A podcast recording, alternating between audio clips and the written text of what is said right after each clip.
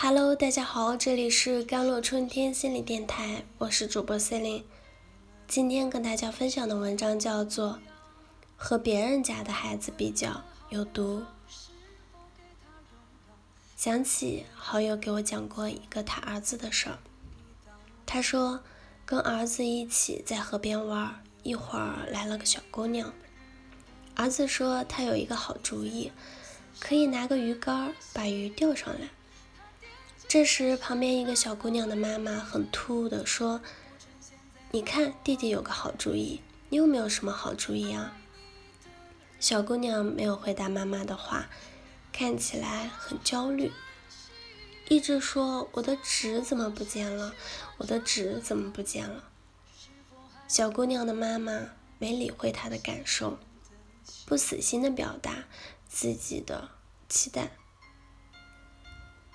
你看人家都能想到好主意，你怎么想不到好主意？好友无奈地说：“在妈妈这样的逼问和不理解下，小姑娘很难找想到什么好的主意吧？”是的，在妈妈心里隐藏着的是自己的欲望。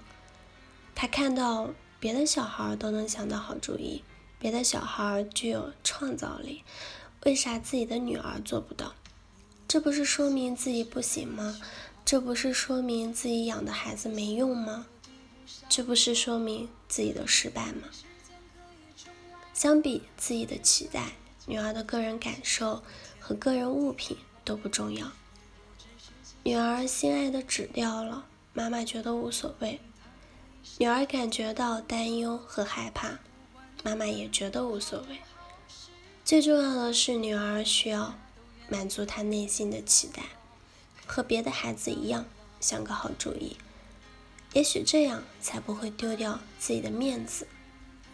这位妈妈一开始就把孩子置于和别人比较的框架下，让孩子失去了独立个性发展的机会，而这种比较有毒。在比较中，孩子慢慢意识到父母对别的孩子的欣赏。肯定和羡慕，以及对自己的不满、否定和打击。有一部分孩子会把父母的这种要求当做是获得爱的唯一途径，也就是只有自己做到别人那么优秀、那么完美，才能得到父母的爱。久而久之，孩子会越来越在乎别人的看法和评价，以外界的标准来驱使自己的行动。在行动的过程中，完全的屏蔽掉自己的主观感受，我们称其为与自我失去了连接。孩子比我们想象中更爱父母，为了获得父母的爱，他们会不在乎是否与自我失去连接。父母希望他们怎么做，他们就怎样做。这些孩子长大后，常常陷入到迷茫中。无论是生活的喜好，还是工作的抉择，无论是人际关系的应对，还是婚恋的伴侣选择，都难以表达自己的想法和感受。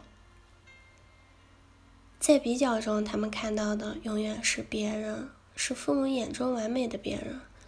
不管怎样努力，也不管怎样付出，即使在旁人眼中已经超越了大多同龄人。内心仍然感觉空洞而无力，因此，拿自己的孩子与别人比较这件事真的有毒，毒害的不仅是孩子，也是父母。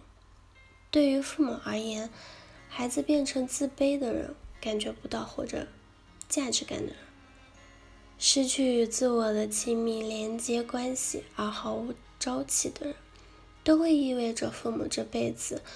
在孩子身上的付出和投入完全得不到期望的结果，就像宣告这场游戏你被淘汰一样，深深的挫败和难以接受。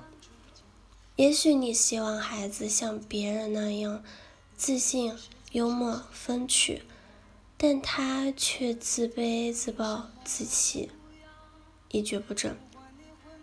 也许你希望孩子像别人那样事业成功。家庭幸福，他却把工作、婚姻一塌糊涂。也许你希望孩子像别人那样，能和自己有良好的关系和沟通，但他却和家人谈话，除了回避就是回避。但你的孩子就是你的孩子，独一无二的孩子，和别人又有什么关系呢？接纳你的孩子和别人的孩子就是不一样，他是独特的，无可替代的。无论他能不能、会不会、行不行，都不会影响你爱他。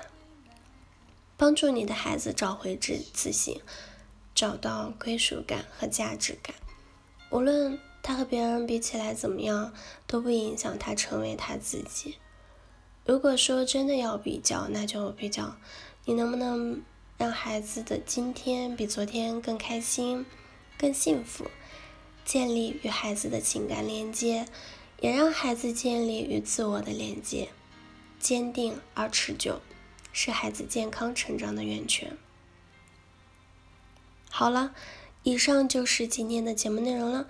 咨询请加微信公众号 “jlct 幺零零幺”或者添加我的手机微信号幺三八二二七幺八九九五，我是 C 琳，我们下期节目再见。